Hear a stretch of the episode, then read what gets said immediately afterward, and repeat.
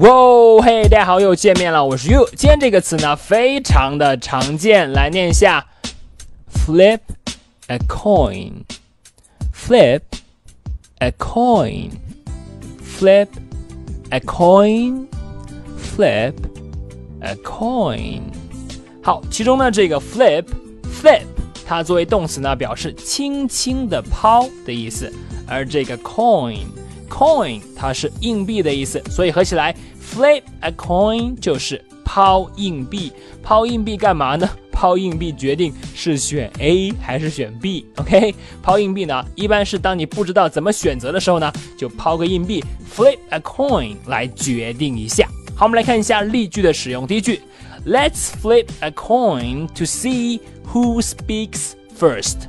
让我们来抛硬币决定谁先发言。Let's flip a coin to see who speaks first。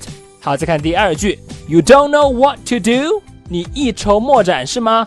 Just flip a coin，那抛个硬币决定吧。OK，You don't know what to do，just flip a coin。